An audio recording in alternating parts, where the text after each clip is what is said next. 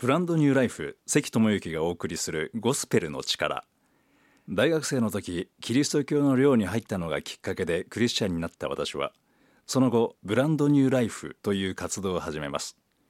ブランドニューライフとは聖書の中の新しい命という言葉から名付けました。この新しい命とはどんなものでしょうか？聖書には新しく生まれることについて考えたおじいさんがいました。2000年前のイスラエルのニコデモというユダヤ人の指導者です。このニコデモというおじいさんはある夜イエス・キリストのもとに来て言いました。先生私たちはあなたが神から来た教師であると知っています。神がご一緒でないならばあなたがなされたこのような印は誰も行うことはできません。はい。イエス・キリストは当時結婚式で水をワインに変えたことから始まり病人を癒し苦しんでいる人を助けてきました。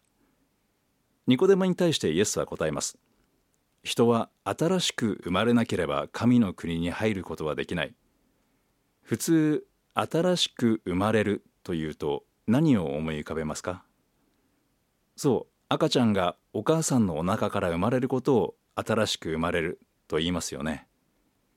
実際ニコデモもイエスに対して人は年をとってどのようにして生まれることができますか？もう一度お母さんのお腹の中に入って生まれることができましょうか？と聞いています。それに対してイエスはよくよくあなた方に言っておく。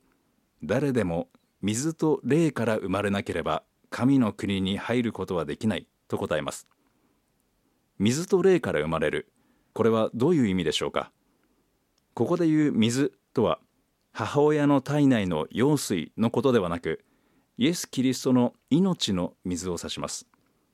バプテスマ洗礼によって新しく生まれるということです。では霊とは何でしょうか？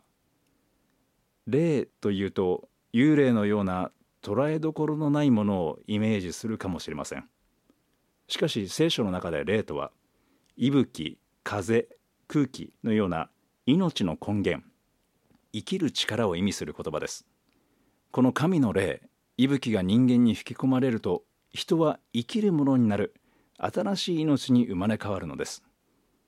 キリストの復活の命で霊が満たされる時にたとえ私たちの肉の体は寿命が来て朽ち果てても霊の体朽ちない体で私たちも復活する。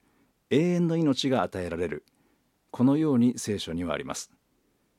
ではどのようにその新しい命を私は体験したのでしょうか。